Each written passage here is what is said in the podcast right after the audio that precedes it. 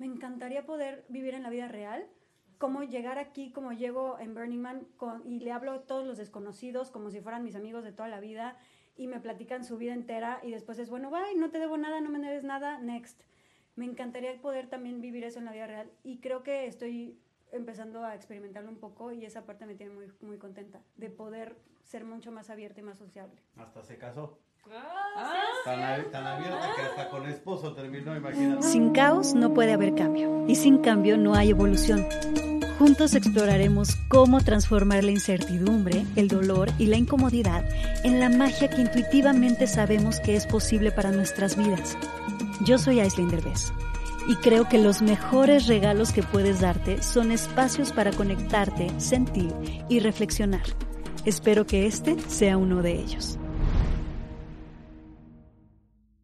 Oigan, pues esto es un capítulo improvisado porque les quiero contar toda nuestra experiencia en Burning Man, porque me fui a Burning Man y seguramente muchos de ustedes no entienden bien este concepto de lo que es Burning Man, pero ahora lo van a entender. Voy a empezar por contarles a quién recluté en este equipo de Burning Man y por qué, ¿ok? Primero que nada pensé en invitar a Badir, porque yo necesitaba quien armara las tiendas de campaña y necesitaba quien manejara el RV. Necesitaba esta fuerza masculina que me protegiera del mal. Así que, ¡que pase, Badir! Porque lo tenemos aquí, en este lugar. Ah, va, va, va. Gracias, ¿eh? Me siento acá. No, acá, acá, acá, acá. No, no, yo, yo decía, güey, porque me ama mi hermana, quiere vivir esta experiencia juntos, estar este, conectando de esta forma, pero no, ya me enteré que nada más me, me querías de tu cargador de, de No, o sea, si quisiera alguien con quien platicar, pues hubiera invitado a José Eduardo, ¿no? Pero Ay, tu- más bien necesitaba como Va, esta- va, va, va, va. No, necesitaba un hombre que nos podía sacar de apuros. Eh, cualquier cosa que hubiera mal. Si se ponchaba una llanta, José Eduardo no la sabe cambiar. Ya, Si ya. necesitamos armar la tía de campaña, José Eduardo no sabe armar la tía de campaña. Ah, Si aquí necesitamos. está- Aquí está, tu pendejo, ¿no? ya. Si necesitamos como que, sí, sí, sí, si algo malo, muy, muy malo pasa, si llegan hombres y nos quieren como eh, hacer robar la- la- todo lo que está adentro, pues tú eres el hombre fuerte. mi cuerpo, la vida ahí por ustedes. Exacto, es el hombre fuerte que nos va a defender del mal. Salud por eso, venga. Ok, siguiente personaje de esta aventura. ¿A quién más trajiste? La siguiente persona en la que pensé, fíjate que fue Elian, la directora de la magia del caos. Y esto fue una gran coincidencia porque Elian iba a ir al Burning Man, ella sola, aunque yo no fuera, ¿no? Entonces Eh, no la invitaste, no la invité, no, no la invité. ella se invitó sola a Burning Man y coincidió que yo también iba. Ya. Entonces ella al contrario, ella llegó y me dijo, oye, te quiero pedir un permiso, eh, necesito esta semana libre, puedo tomarla porque me quiero ir a Burning Man. Y yo así de, ah, caray, yo también me voy a Burning Man. De hecho, quiero boletos para Burning Man. Y me dijo, ah, pues yo te consigo. Entonces es Elian, La usaste. La usé. Para conseguir boletos. exactamente, la Ya. usé para conseguir boletos de Wow. Burning Man. Es nuestra dealer de los boletos de Burning Man. No sé cómo le hace, pero es excelente para conseguir boletos para Burning Man. Pasa, Elian, por favor. Que pase la boletera. Que pase nuestra dealer de boletos. Cuando quieran, cuando quieran, todos aquí. Sí, Elian, fíjense que resulta que tiene un gran conocimiento sobre Burning Man, a pesar de que nunca había ido.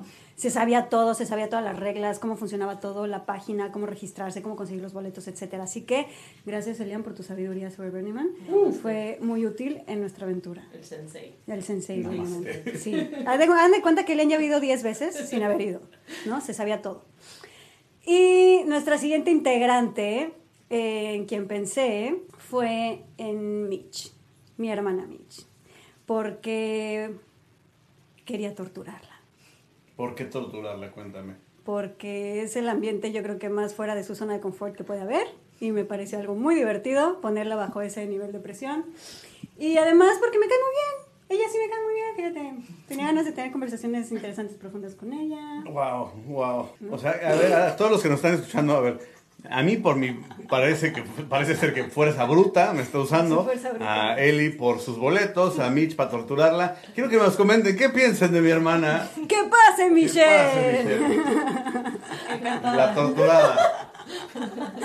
Y bueno, déjenme comentarles que hay dos integrantes más que no están en este momento, lamentablemente, que nos hubiera encantado que estén. Uno es Félix, no lo llamamos porque no habla español. Ah, Nuestro videógrafo, él vive en Bélgica, es un gran videógrafo, ya verán los videos.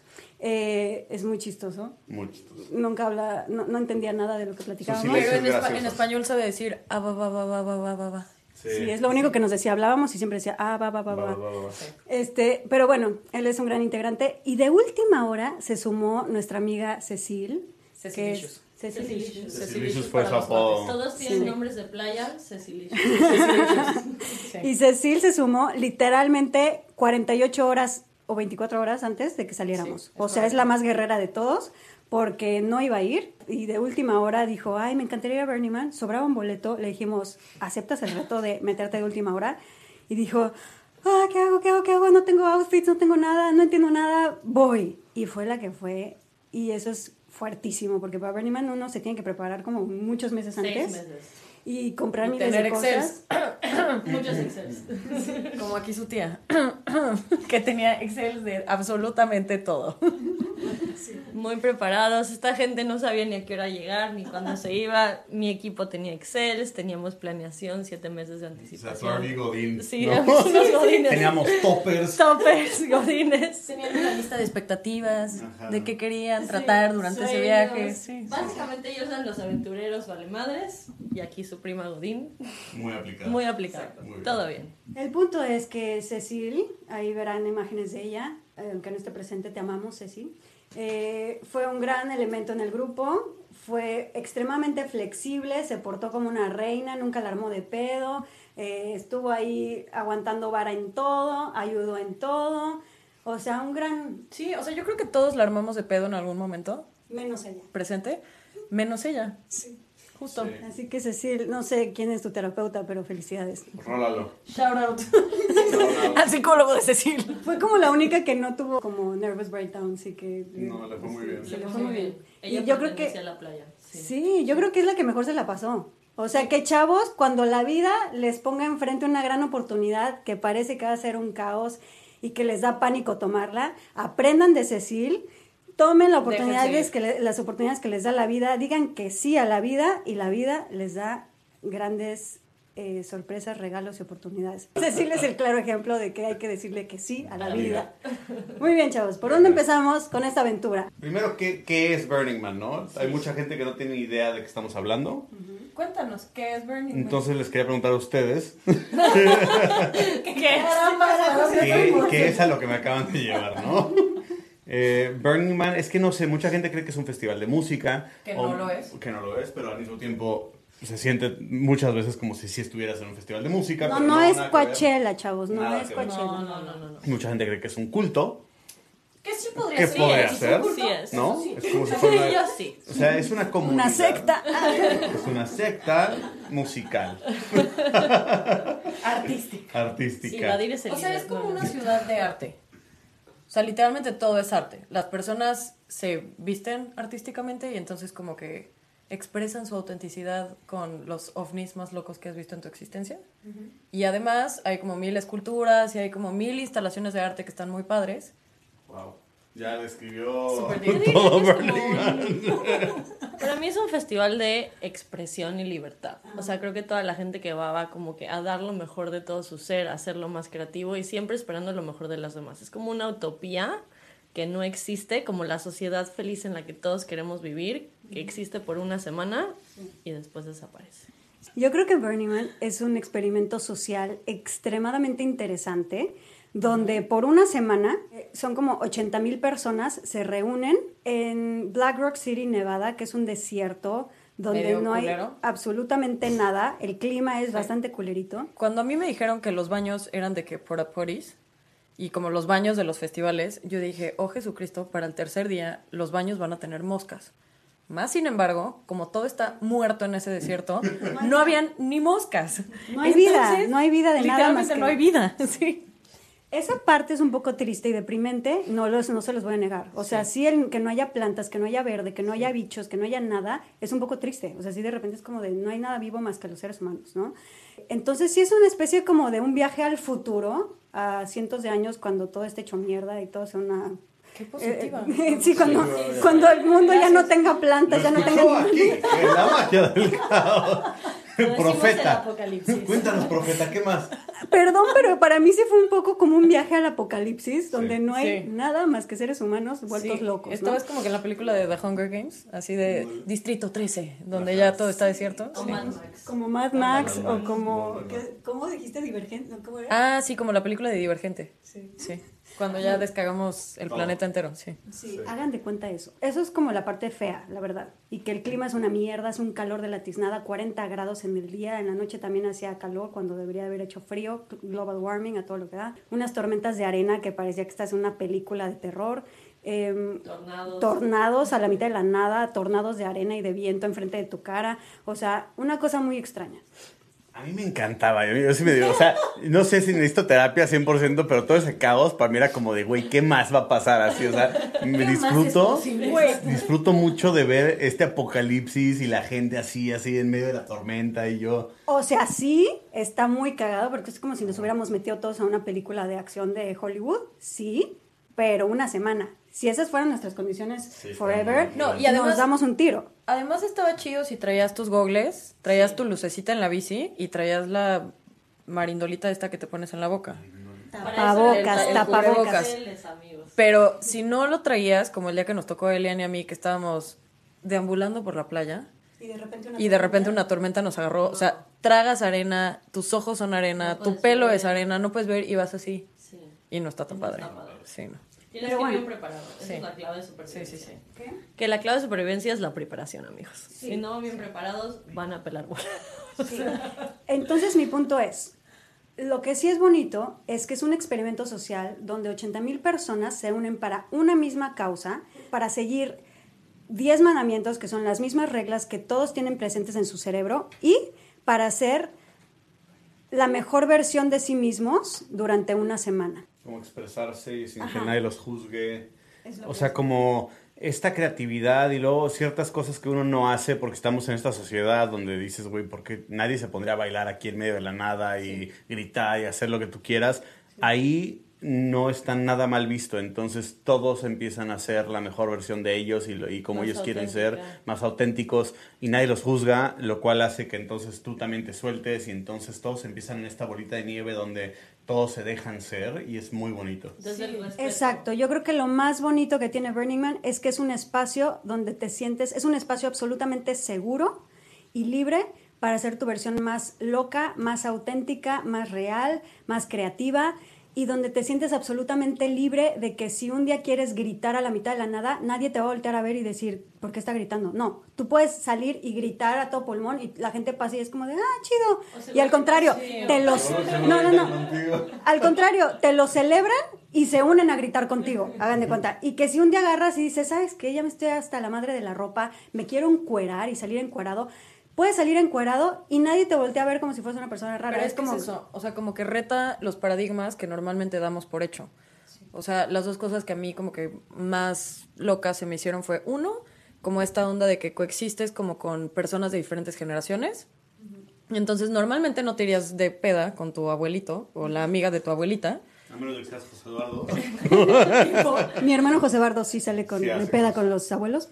Pero entonces, o sea, estás ahí y de repente estás fiesteando con el abuelito más cercano y luego estás fiesteando con la señora que se le ocurrió traer a sus hijos y son bien hippies, eh, diferentes generaciones fiesteando al mismo tiempo y con fiesteando me refiero como a turisteando, fiesteando, viendo obras de arte y así, es muy loco porque normalmente como que en la vida real está mucho más segmentado.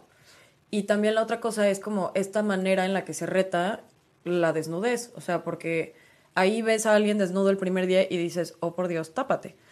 Pero ya para el tercer día es como, lo estás haciendo de maravilla, tú muy bien. Chido. Sí. Cabe Entonces, mencionar que hablando de la desnudez, Oh, o sea, espérate, oh, no, a mí me tocó ver así de la nada, al, como el cuarto día, yo vi a un viejito de como 80 o 90 años, literal, absolutamente desnudo, encuadradísimo, en su bicicleta, y lo único que portaba ese señor viejito de 80 años era un anillo de colores, de luces de colores, en su pene. Gracias. Entonces, para mí fue como de, el primer día yo hubiera dicho, ¿qué es esta locura? Ya para el cuarto día que vi a ese señor, que lo único que, su único eh, accesorio en todo su cuerpo era un anillo de luces de colores en el pele, dije, dije, "A huevo, qué chingón, güey, que a sus 90 años le guste portar eso y se sienta absolutamente libre de hacer eso. Y era muy chistoso. O sea, ver a los viejitos, ver a la gente expresándose de esa manera, siendo libre de esa manera, que le valga madre si están encuadrados, si no están encuadrados, si están gritando, si no, si lo que sea, era maravilloso. Y la otra cosa que a mí me sorprendió fue que, no sé si a ustedes les pasó, pero nunca había nadie emputado. Nunca había nadie enojado, nunca había nadie... Ah, yo sí, yo sí estuve emputada. No, pero no, una no, no, cosa pero a ver, No, no. Sí, sí, sí. O sea, estaba, o sea, estaba emputada conmigo y con el pedo de mi bici. mi punto es, Pero no nunca estaba- había nadie Ajá.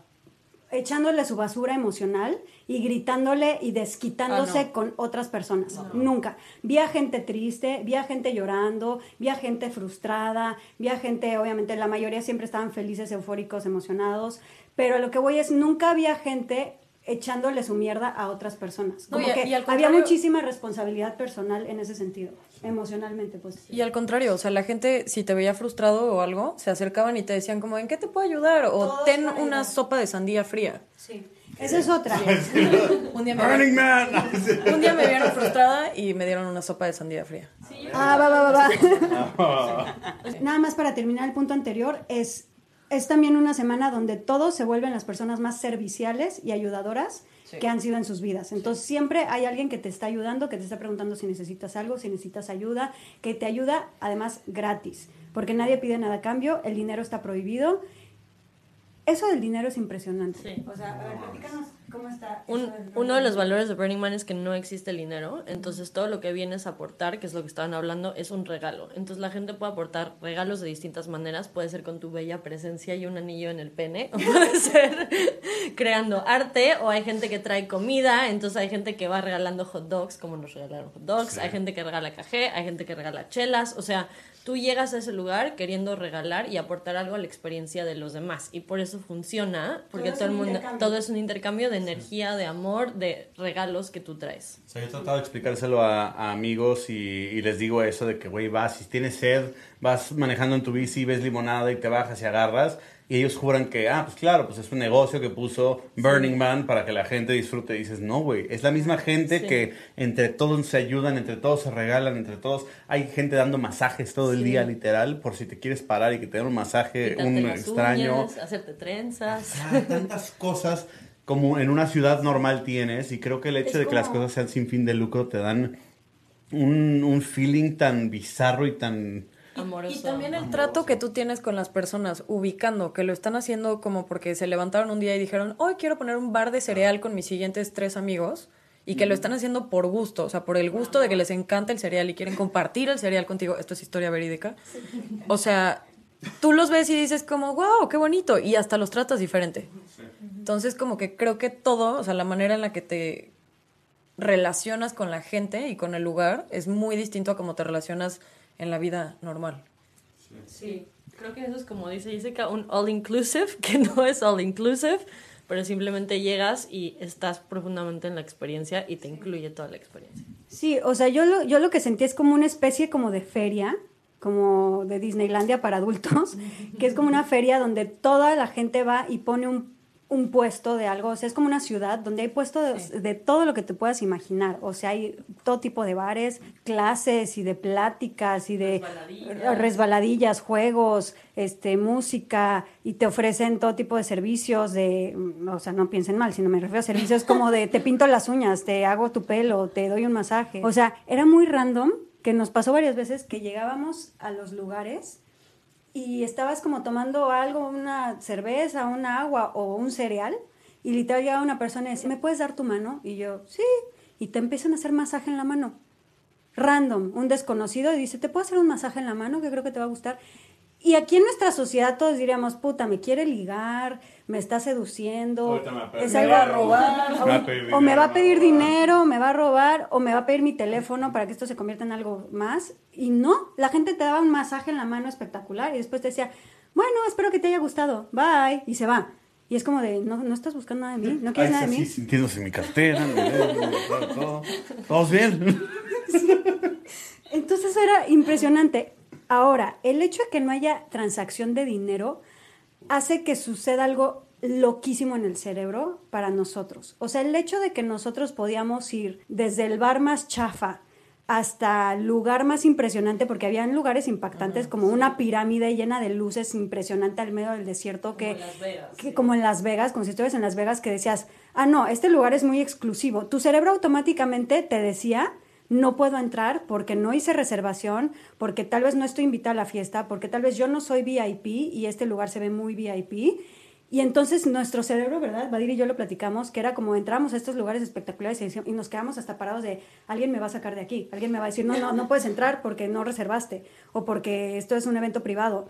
Y de repente nos quedamos así y decíamos, no mames, o sea, podemos entrar y podemos entrar a la fiesta que nadie nos invitó y que se Tranquila, ve... vienes conmigo. Pero esa sensación de puedo entrar a cualquier lugar sin hacer reservación, sin que nadie me invite, sin que yo sea VIP, sin que yo sea persona especial, era tan bonito. O me muero de hambre y no traigo, no necesito ni cartera, ni dinero, ni nada para agarrar el sándwich o agarrar el hot dog o agarrar la limonada. Y literal nada más llegabas y decías, hola, tengo sed. ¿Qué tienes para ofrecerme? Les das tu vasito, porque allí no puedes hacer basura y así. Entonces les das tu vasito, te llenaban tu vasito el cóctel que quisieras, te lo tomas y luego era como de, bueno, gracias, bye. No tienes que dar nada a cambio más que el gracias. Entonces, eso era O rarísimo. sea, como sociedad siento que empiezas a entender y dices, claro, güey, el resentimiento que luego muchas personas tienen porque dice, ese güey, porque tiene dinero, puede entrar ahí, puede tener esta vida y todo. Y de la nada estás en un lugar donde Todos somos iguales. todos somos iguales porque no existe este pedo del dinero y entonces todos nos No hay ayudamos. jerarquías. Sí, imagínense que están viviendo en la ciudad y sí, hay unos que tienen una casa más grande, unos que tienen una casa más chiquita, pero realmente nadie te ve ni para arriba ni para abajo por eso. Y tú ahorita te puedes ir al mejor antro y simplemente entras porque el cadenero no existe, que sería una maldita bendición. Hashtag hate a los cadeneros, venga, saludos. Y entonces, no sé, siento que fue muy maravilloso el, el- el ver y entender cómo sería una sociedad que no está viendo quién está arriba y quién está abajo y, y todos Sí, somos o sea, y- a lo que voy es como experimento social es súper interesante, súper bonito porque te ayuda a comprender muchísimo la psique humana. Obviamente sabemos que esto es una utopía, sabemos que es una situación que probablemente a largo plazo no funcionaría, pero es- sí es muy bonito como experiencia. De las cosas que más me impactaron fue el ser humano copia lo que ve y no nos damos cuenta de lo rápido que copiamos lo que vemos y de lo rápido que nos adaptamos a lo que todos los demás están haciendo. Es en cuestión de minutos. Ni siquiera necesitamos días o meses para adaptarnos a algo. En minutos nos podemos adaptar a cosas que son completamente que rompen los paradigmas culturales y sociales y que en esta sociedad serían súper mal vistos o súper raros o súper juzgados. Ahí, como veíamos que todo el mundo hacía cosas raras, el cerebro humano se adapta y dice, ah, perfecto, yo me puedo adaptar a esto y yo puedo hacer esto. Cosas que sentimos que como sociedad nos tomaría cientos de años cambiar la cultura o cambiar los paradigmas, ahí se cambiaban y se modificaban en minutos. Pero eso es algo positivo y negativo, porque entonces eso te hace pensar en cuántas cosas, nada Por más ver a por todas las personas hacerlo. Por el tú inconsciente que tú más también- copias como borreguito. Ajá, o sea, tú también te flexibilizas y dices como, ah, ok, entonces esto es normal, lo vamos a hacer así, cuando en realidad ni siquiera es algo que a ti te resuena y que a ti te gustaría estar haciendo. Sí, o sea, cuántas cosas que no son realmente nosotros mismos estamos haciendo nada más por Ajá. copiar lo que el resto de la sociedad está haciendo y que ni siquiera lo tenemos consciente. Ahí es, ahí es impactante cuando de repente decimos, "Ah, todo esto yo lo hubiera juzgado allá afuera y aquí es, normal y todo el mundo lo hace.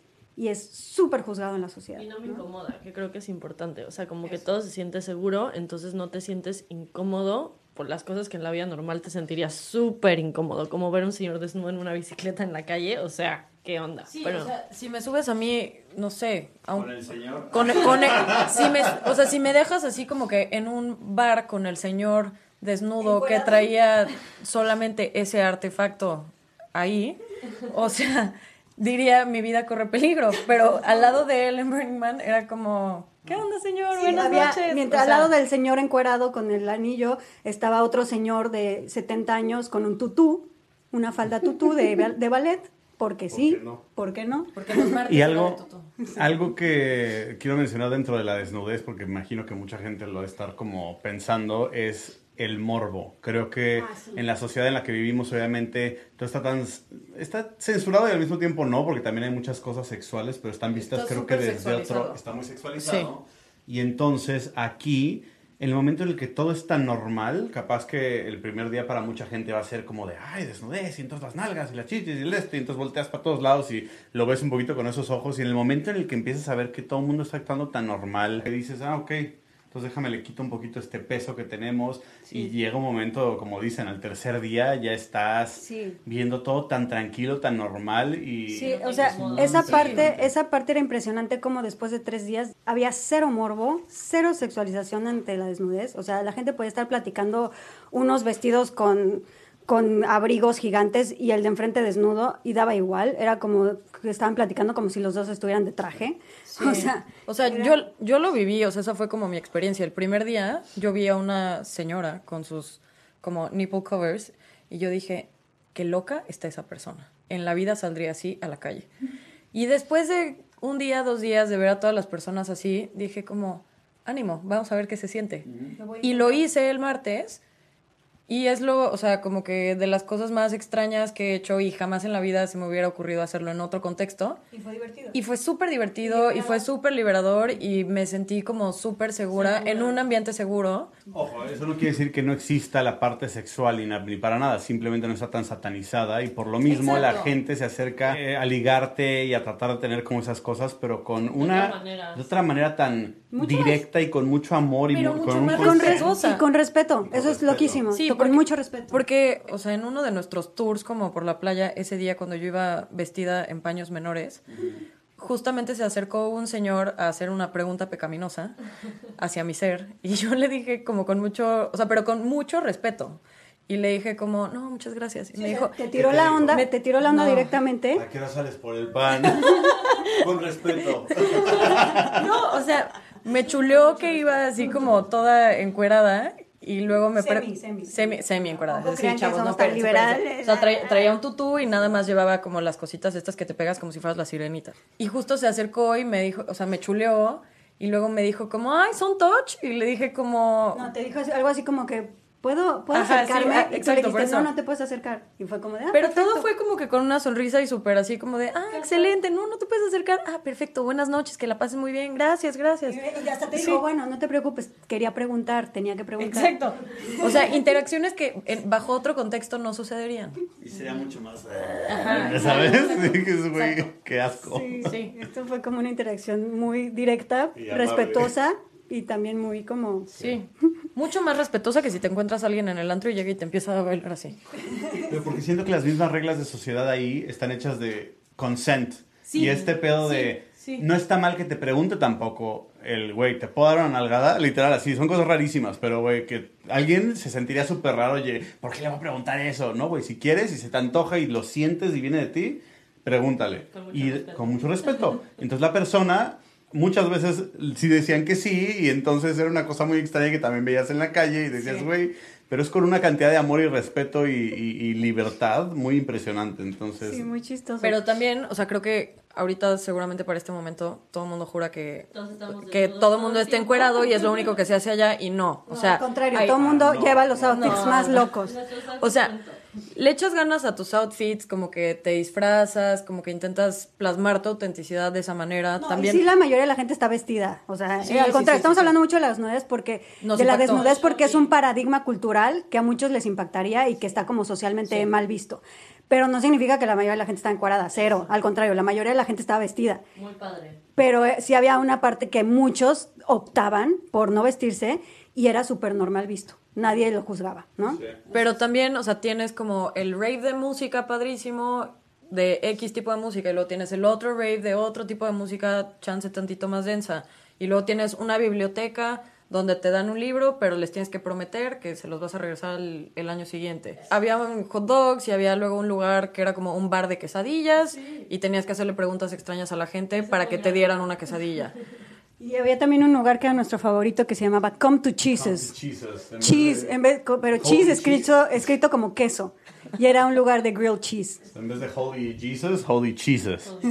sí, era muy Ah, divertido. entonces era Y nos daban sándwiches de queso todo el tiempo. Pero a ver, algo que yo quiero mencionar eh, fue muy choqueante y muy impactante y que nos afectó muchísimo eh, para bien. Fue que yo sí en lo personal sentí por primera vez en mi vida yo no me había dado cuenta qué tan consciente soy todos los días de mis acciones, de lo que hablo, de lo que digo, de cómo me porto, porque me siento constantemente observada y me siento constantemente que tengo que cuidar cada paso, cada palabra que doy, porque si no me pueden hundir, me pueden decir, me pueden sacar en el periódico, en la revista de chismes, eh, me van a hacer mierda en redes sociales, si la cago, si cometo un error, si me veo muy loca, si no, etcétera, ¿no? Entonces, sí vivimos un poco estando ahí me di cuenta de lo encarcelados que vivimos, de que no podemos dar un paso sin que la gente lo juzgue, lo exhiba, opine. Sí, no, fue muy y estar ahí por primera vez era, podemos hacer lo que se nos pegue la gana. Y era como una sensación de, no tenemos que cuidar lo que decimos, ni lo que hacemos, ni cómo nos vestimos, ni cómo somos, porque nadie aquí nos va a juzgar, ni nos va a sacar, ni exhibir, ni nada. Y ese nivel de libertad yo creo que nunca en mi vida lo había experimentado. No, fue demasiado liberador y rico el poder no estar viendo ahí atrás de tu hombro a ver quién estaba viendo cómo se aprovechaban de ti o qué hacías mal o algo y fue, fue muy rico y digo, fuck, Sí. o sea, llevamos viviendo toda la vida experimentando eso y ya lo hacemos en automático, ya es una cosa que ya, este, hasta ahorita, ¿no? Cuidas qué dices, qué detalles sí suelto, qué no, porque mucha gente no va a entender y sabes que Sí. allá afuera juzgan y la cultura de cancelación es como estamos. Más ahora- muy cabrón. exacto, vivimos ahorita en una etapa del mundo donde está tan juzgado el equivocarse, donde todos están pendientes en qué nos equivocamos y es tan triste esa parte, o sea, me parece tan triste que todos están pendientes de en qué momento alguien se equivoca para hacerlo mierda, que nadie tiene esta oportunidad de equivocarse para crecer y solamente crecemos cuando nos equivocamos, la neta. Entonces, si vivimos, si seguimos estando en una cultura donde no se nos permite equivocarnos, entonces me parece gravísimo y sí fue como muy impresionante el decir, quisiera llevarme a la vida real esta parte de que no me importe tanto el equivocarme, que no me importe tanto el ser un poquito más loca, el ser un poquito más atrevida, el ser un poquito más sociable. Estoy trayendo mucho esta parte de ser más abierta socialmente. Antes me daba un poco de miedo ser abierta socialmente porque siempre sentía que alguien quería algo de mí, que siempre quieren una foto, que siempre quieren algo, que siempre me piden algo. Y, ante- y me daba un poco miedo eso, me, me daba como sensación de inseguridad, de ansiedad. Y de repente como que allá lo solté, solté y dije, me encantaría poder vivir en la vida real, como llegar aquí, como llego en Burning Man con, y le hablo a todos los desconocidos como si fueran mis amigos de toda la vida y me platican su vida entera y después es, bueno, bye, no te debo nada, no me debes nada, next. Me encantaría poder también vivir eso en la vida real y creo que estoy empezando a experimentarlo un poco y esa parte me tiene muy, muy contenta de poder ser mucho más abierta y más sociable. Hasta se casó. Ah, Tan, ab- tan abierta que hasta con esposo terminó, imagínate. A ver, a ver, a ver, no es cierto.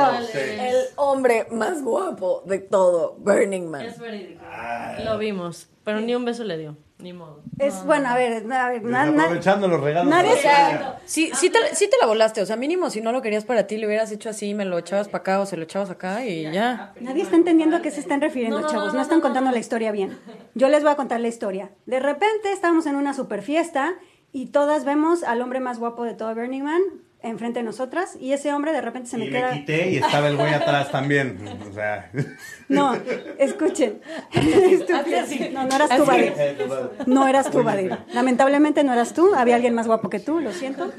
Este, y de repente se me queda viendo así, como súper seductor, y me dice, Y "Who traía un you?" abanico, traía un abanico, eso es importante. Un abanico y de repente Eso es ¡shua! importante. saca el abanico y se empieza a hacer así. Ajá. Me empieza a hacer Me aire. recuerda lo comía antes. Parecía pirata, aparte, porque traía así como un Pirata saco. español, ¿no? Como un pirata. Ajá, como un pirata español sensual Pero que te con su echa. cosa esta y bailaba y era como. ah. Échenles agua, Era como- agua. Tranquilas, tranquilas, ya no está aquí. Era como si un pirata slash Brad Pitt. Eh, Sí, Muy sí. impresionante el señor, sí, el joven. Joven. Era Joven, joven. joven, era joven, era joven. no le eches Era joven. Era un señor joven, sí. Eh, sí, alrededor de unos 35, yo creo, ¿no? Eh, me sentí halagada que el hombre más guapo de Burning Man me estuviera tirando la onda de esa manera porque me veía y me decía, Who are you? You wanna- me decía, ¿te quieres casar conmigo? Y yo así como de, va, va, va, va, va, va, ¿por qué no? Eh, pero entonces como que estuve yo jugando toda ahí como picándole y me picaba y así. Pero la verdad es que... Exactamente. No, no, no, no, no, no, no, no, a ver, no, no, ni siquiera nos dimos un beso, ni siquiera. Y ellos me regañaron, me decían, ¿cómo es posible que no le hayas dado un beso? Chavas, o sea, no me gusta andarle dando besos a desconocidos, aunque estén guapos. A este I'm sorry. sí hubiera estado padre. La verdad. Todas me juzgan porque piensan que perdí una gran oportunidad. Pues la verdad es que yo me divertí mucho. Y no tengo por qué andar besando gente, pero me la pasé muy bien ahí siguiéndole la corriente al señor, ¿no? Y luego se lo volvieron a encontrar. Ah, nos lo volvimos a encontrar Y yo no estaba. como a los dos días en una fiesta y llegó, me vio y me dijo, ¿dónde está mi esposa? No me acuerdo de su nombre, pero sé que me casé. Y yo, ok, güey, No gracias. me acuerdo de cómo se llama, pero es mi esposa. Y yo así de... Sí. Sí, Mi, mi ego estaba así como de, ah, claro. Y yo, su esposa". te puedes divorciar. Y ahora yo me caso contigo. Pero no quiso. Todas me lo querían bajar. Oh. Muy ranchera. Muy Sí, muy rancherita. ranchera, muy muy rancherita, rancherita, muy conservadora yo. Muy de flojerita. Muy de flojerita porque todas me regañaron, pero ni modo. Era la primera que ya vez, no ya la siguiente, a ver qué pasa, a ver qué Así pasa. de, no vas a pensar mal de mí. Es que yo no debes a menos de que si nos casemos de verdad, discúlpame. ¿Dónde está el anillo?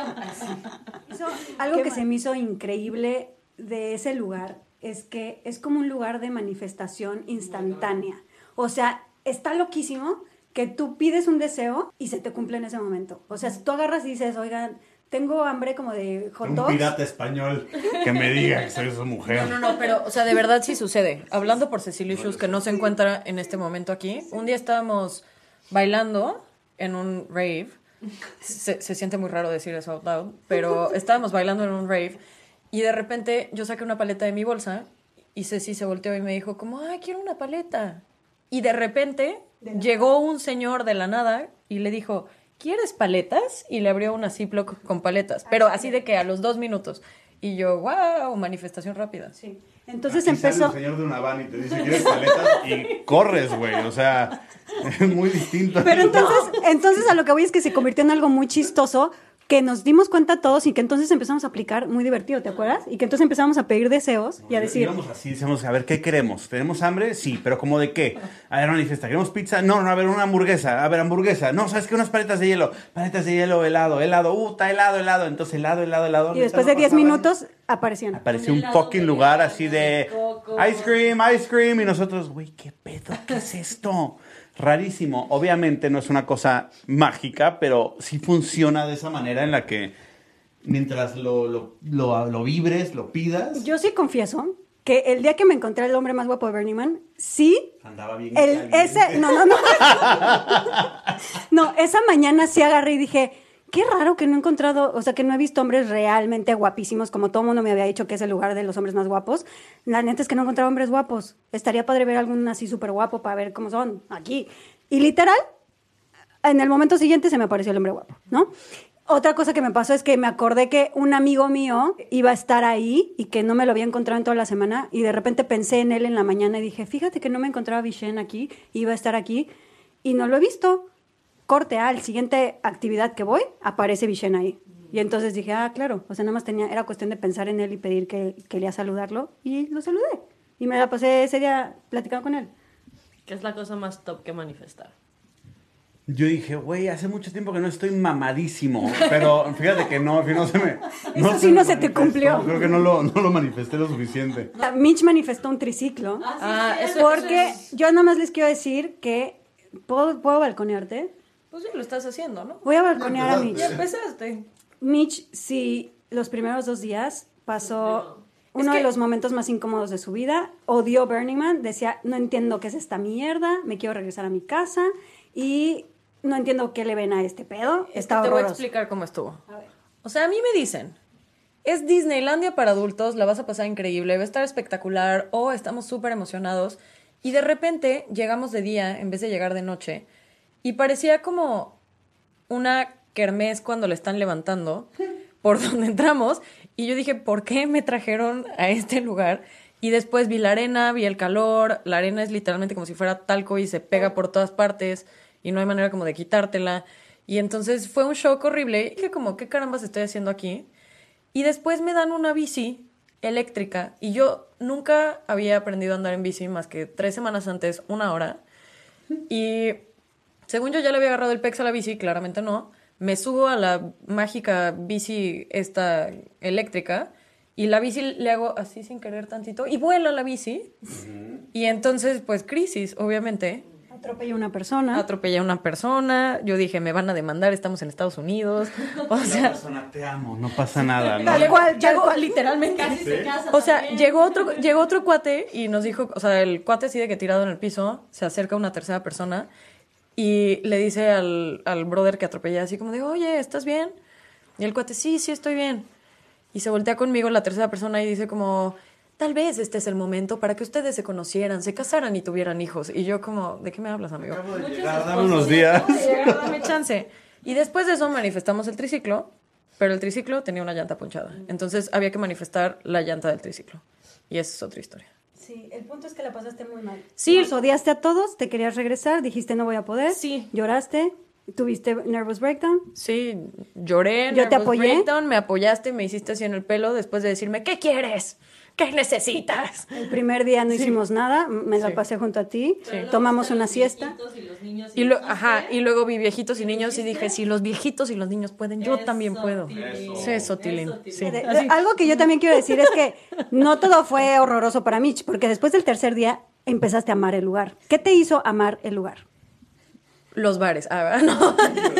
no, yo, yo creo que lo que me hizo amar el lugar es como lo random que es todo y que hay como infinitas posibilidades de que todo pase y de encontrarte gente y que cruces palabra con personas que en la vida les hablarías o que en la vida te hablarían y que a partir de eso como que tienes interacciones que te pueden cambiar el día o te pueden cambiar la perspectiva o la forma en la que ves las cosas. Entonces, sí, o sea, creo que lo random fue lo que me hizo decir, wow, este lugar vale la pena y con razón mantiene como a tantas personas regresando y regresando y regresando y regresando cada año. Sí, eso es algo muy bonito, que, que sí realmente hay una, una sensación de mucha humanidad, de mucha unión, de mucho amor, de mucha... Todo el mundo siempre está como de muy buen humor. Y es chistoso porque mucha gente fuera que nunca ha ido dicen, ay, todo el mundo dice que es un lugar de drogas y perdición, ¿no? Y la verdad es que... Que lo puede ser.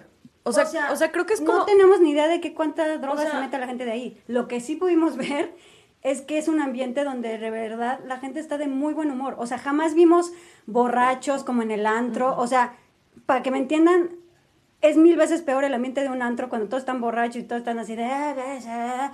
Eso nunca en la vida lo vimos en todos los días que estuvimos Pero es una experiencia que cada quien construye. O sea, no, o sea, no tengo duda que seguramente puede haber una persona que literalmente vaya y inhale todo lo que quiera y todo el polvo del desierto. Pero, o sea, son contadas personas y están en su trip. No, no, eso me gustó, o sea, que cada ser es responsable de sí mismo y creo que esa autonomía y responsabilidad implica todo, te metas lo que te metas, no te metas, vivas lo que vivas, tú eres responsable de tu persona, nadie te va a salvar, nadie te va a cuidar, nadie te va a venir a rescatar, como que tú tienes que cuidarte y vivir tu experiencia y siento que eso hace justo eso, que no pasen ese tipo de cosas, ¿no? Eso, eso está increíble. Y al contrario, o sea, vives como todo el tiempo random acts of kindness. O sea, cuando a mí se me ponchó la llanta del triciclo, literalmente apareció un güey con su triciclo y me dijo como, súbete a mi triciclo, yo te llevo a conseguir la llanta. Y me llevó por todo Burning Man a conseguir la llanta y después me regresó al lugar donde estaba mi triciclo y fue como, excelente, bonito día. Y se fue y ya, y tan no quería tan. de Y no quería nada de mí. O sea, era nada más como esas ganas de te quiero ayudar, quiero hacer que tengas un mejor día y ya estufas, bye. Dijo, ahora sí puedo tocar, ya me lo gané. El mismo güey, ¿no? Yo siento que te hace como vivir desde la confianza, o sea, como que te sientes completamente sostenido en tu vida, entonces te puede romper la bici, te la pueden robar, me roban mi bici, fue muy trágico, pero luego me tiran otra como media hora después, entonces como que pase lo que te pase, eres sostenido por el lugar en el que estás y entonces vives en confianza plena y no tener que estar todo el día como preocupado de qué va a pasar, no va a pasar, es como que existes. Sabes que nadie te va a joder y que al Exacto. contrario, todo el mundo te va a ayudar. Todo el mundo te va a ayudar y vives en confianza de tu vida. Y eso es muy liberador y te da mucha paz. Yo quiero hacer un pequeño hincapié, nada más antes de acabar, que es de los lugares que tienen una exposición de arte más Bonita. increíble, porque creo que no le hemos dado el peso en toda esta plática. Sí, sí.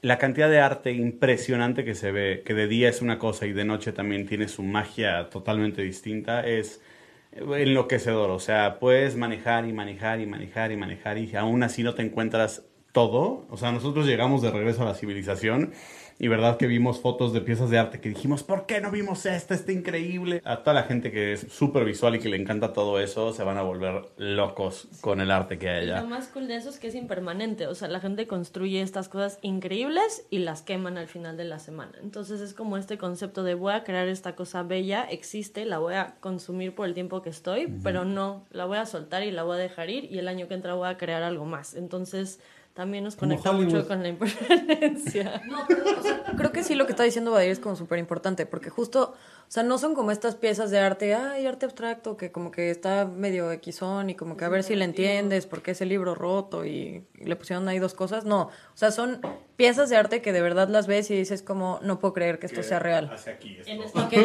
Y que, y lo ves y sientes de- adentro así como de wow, se me está moviendo todo, nada más por ver esta cosa y qué bendición. Sí. ¿Te acuerdas que de repente estábamos en una de esas piezas impresionantes de arte y llegó una señora y nos empezó a platicar de la nada? Ah, Sí, ¿Qué tal eso? Una señora que hacía joyería y entonces como que hablaron ahí sí ella y resulta que era una señora que tú seguías y que admirabas mucho y empezaron a platicar y yo estoy ahí pegado y de la nada, en la plática como normal y la señora súper linda y súper buen pedo y todo eso, mi hermana porque le encanta hacer esto con la gente, de la nada le dice, ay mi hermano es cantante, así y pero de un segundo a otro la señora empezó...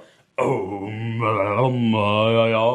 y empezó a hacer sonidos y, al principio, que- sí, y al principio Badir y yo estábamos así como de what the fuck y nada más como que nos reíamos así como codazos, ya sabes, Qué así como ¿qué de esta mujer está loca y de repente como que dijimos, no, ¿sabes qué? Hay que abrirnos a la Ajá, experiencia. no y de repente ella nos hacía así como de canten conmigo. Y entonces yo empecé así de, ah, uh, ah", y así. Y Badir también empezó así como Sí, de que. Oh, oh. De la nada estábamos los tres, se empezó a hacer como cada vez más fuerte, más fuerte, más fuerte, y estábamos los tres como haciendo coros extrañísimos, cantando los tres súper fuerte, así. Pero y de repente se empezó como a juntar gente alrededor, como en círculo, como viendo qué estábamos haciendo, y nos empezaban a grabar. Y, y éramos entonces nosotros, nosotros haciendo un performance en la obra de arte, nosotros cantando libremente como con nuestras voces sin que hubiera ningún tipo de letra, así nada más. ¡ah! Y, yo, la gente "Eh, oh". Y la gente. y la gente alrededor viéndonos súper emocionada, como de qué random está esto, pero que una experiencia increíble. Fue súper cool. Que en la vida normal no pasa. Pero es eso, el no juzgar, abrirte a conectar con otras personas y, y en el momento en el que te lo permites suceden cosas mágicas. Y fue bien bonito. Y nada, ¿qué, qué les digo? Ya terminamos Burning Man. No, falta algo muy importante. Ah, venga, La limpieza. ¿Qué onda con la limpieza, Ah, por eso, señores? por eso, sí, sí, o sea. Me gustaría saber exactamente qué limpiaste tú. Exacto. Sí, me, enca- encantaría saber, porque yo limpié el piso con wipes y con Cecilicious, o sea, Perdóname, perdóname. No, no, no, no, no, perdóname. ¿Quién cada vez que tenía tiempo libre se la pasaba organizando y ordenando todo el desastre que pero porque dejaban? tienes OCD. Tengo OCD del orden y de que necesito estar como organizando y ordenando todo porque me da ansiedad. Así que sí, hacía cosas, no mames. No, pero al Tal vez- final, al final, Me sacrifiqué por el grupo Qué sacrificio. de fucking estar desde las 11 de la noche hasta las 8 de la mañana manejando sin dormir mientras todos los demás dormían en la sí, fucking fila de la salida de Burning Man. Me la aventé sola mientras todos los demás dormían desde las 11 de la noche hasta las 8 de la mañana, sí. 8 horas. No, no, no, pero a ver, vamos a empezar por el principio. Al principio todos decíamos, no, hay que mantener el RV súper Ah, limpio, quítense los zapatos antes de entrar, porque hay- no hay que ensuciar, hay que mantener todo súper limpio y organizado y ordenado. Escena 2. Corre video de la mierda en la que vivíamos. Para que puedan ver los videos divertidísimos que tenemos de Burning Man, no se pierdan ver este capítulo en YouTube, porque les tenemos sorpresas en video, exclusivas. No, pues qué bonito, muchas gracias por su atención, ¿no? Este, por conocernos de una manera más este, real. Eh, ese no era yo. Ojo, no vayan a creer que así tenemos nuestras casas, ¿eh? Pero, Pero bueno, sobrevivimos, ¿no? sí, tuve que relajarme un poco. Fue también una especie de experiencia para soltar el control. Sí, mucho, mucho. Es decir, tienes que dejar que la vida te lleve y fluir. Es una experiencia en fluir, ¿no? playa. Sí, confía en la Que playa. la plata te lleve. Creo que también como que algo que me gustaría cerrar es como, si te da miedo ir a Burning Man, como que relájate un chingo y sí ve. O si- Como que si te está llamando la experiencia es sí ir y también darle un buen de calma porque tu experiencia va a ser súper distinta a la experiencia de las personas con las que vas a estar, incluidas las personas con las que vas en tu RV. Salen a la luz muchas cosas que tienes que trabajar tú internamente, cosas que te incomodan, todas tus incomodidades, todo lo que te caga. Es bien bonito que trabajamos cosas importantes que en cualquier otra circunstancia no salen a la luz. ¿no? Sí, o sea, vas también a trabajar cosas. No solamente es como que te vas a divertir. Sí, yo siento que es mucho como eso, o sea, cómo puedes existir regresando de Burning Man, ¿no? Un poco como que nos quedamos. Para mí es como cómo puedes existir en tu autenticidad, en tu libertad, desde la confianza en tu vida, soltarte al miedo, lo que decía Mitch, como si te da miedo algo, dile que sí, va a estar cabrón, o sea, como llevar esa confianza. Entonces, para mí fue como muy transformador esa parte. Así que muchas gracias, equipo por haber compartido. Gracias, un buen increíble. Nos, Nos unió. Fue una experiencia que nos unió muchísimo, ¿verdad? Sí. Estamos como muéganos todos. Después de eso estuvimos dos días sentados en un sillón así, Abrazados. abrazados. Inseparables. Así. Así que usted en casa, así no, cuéntenos qué creen que qué creen que no les estamos contando de lo que pasa ahí. Espero que hayas disfrutado este episodio. Además, en nuestra página web, lamagia-delcaos.com, puedes encontrar cursos y talleres con los mejores especialistas, una tienda en línea, información sobre nuestras próximas experiencias y retiros presenciales, así como material exclusivo solo para ti que eres parte de nuestra comunidad. Síguenos en todas las redes sociales como arroba la magia del caos. Gracias por darte este espacio con nosotros.